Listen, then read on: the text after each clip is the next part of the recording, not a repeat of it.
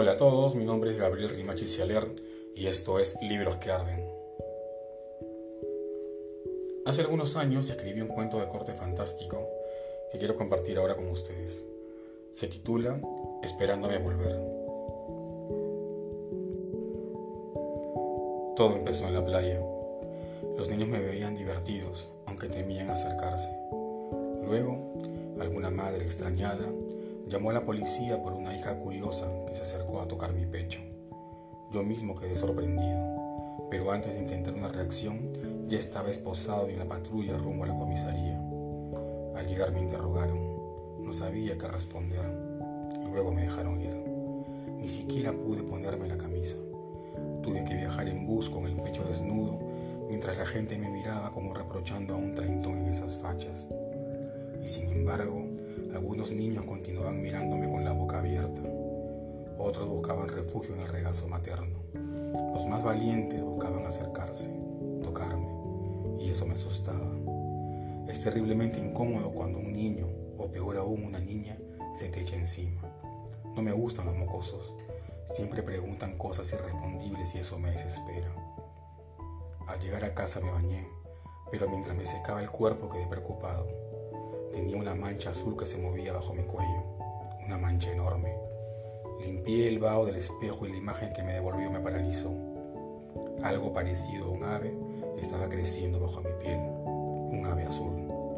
Inexplicablemente, el miedo se desvaneció y sentí un calor agradable.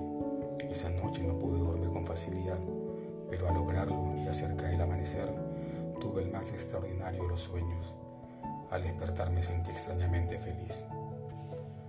Salí a caminar para decidir entre consultar al médico, a un brujo de la selva, ir a un circo o a un instituto de investigación. Al llegar al hospital, el doctor llamó a otros colegas y rieron mucho. Nadie lo veía, solo yo. Estoy loco, pensé. ¿Será que me he vuelto loco? El doctor recomendó ver a un psicólogo, este a un psiquiatra, este mucho descanso, y yo creí que estaba perdido. Regresé a la playa a descansar, pero los niños de nuevo ahí, aunque esta vez ocurrió algo que, se repetiría después con más frecuencia. Empecé a hablarles como un poseído, a contarles historias extrañas de monstruos con poderes sobrenaturales en parajes increíbles. Al centro de un gran círculo humano, me convertí en una voz ajena e hipnótica. Veía sus pequeños cuerpos untados de protector solar. Ninguno quería irse y eso me irritaba, pero era imposible callarme. Los pocos amigos que tenía me fueron abandonando rápidamente mientras mi extraña vocación se consolidaba, hasta que me quedé solo. Como un autómata, salía temprano a la playa, me sentaba cerca de la orilla y en pocos minutos empezaba a contar historias. Pero ya no era yo, era otra voz. Tras un trauma de mi infancia, pensé. En la noche, mientras el ave dormía, yo intentaba borrarla con detergente para ropa, pero solo conseguía irritarme terriblemente la piel.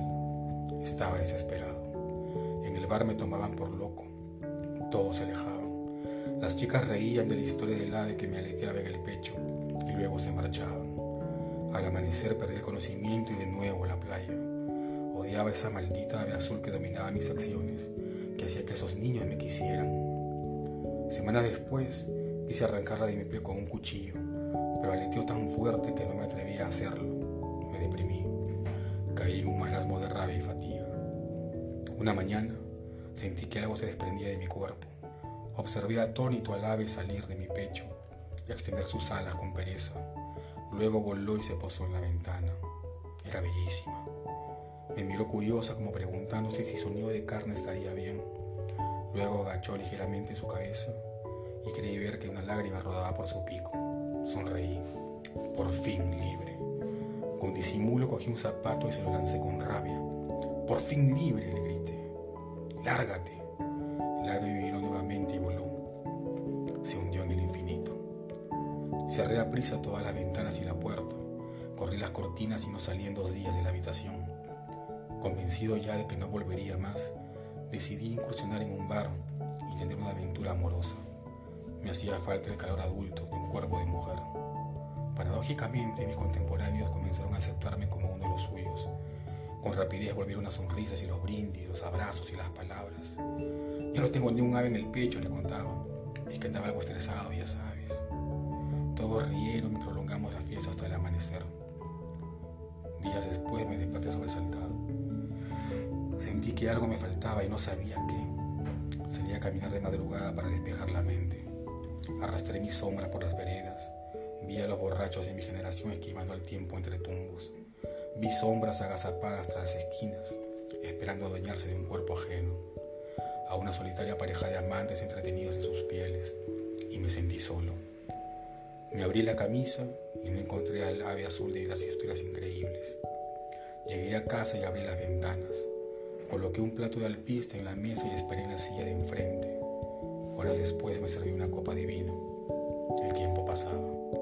Las cortinas estaban demasiado quietas. El ave no llegaba.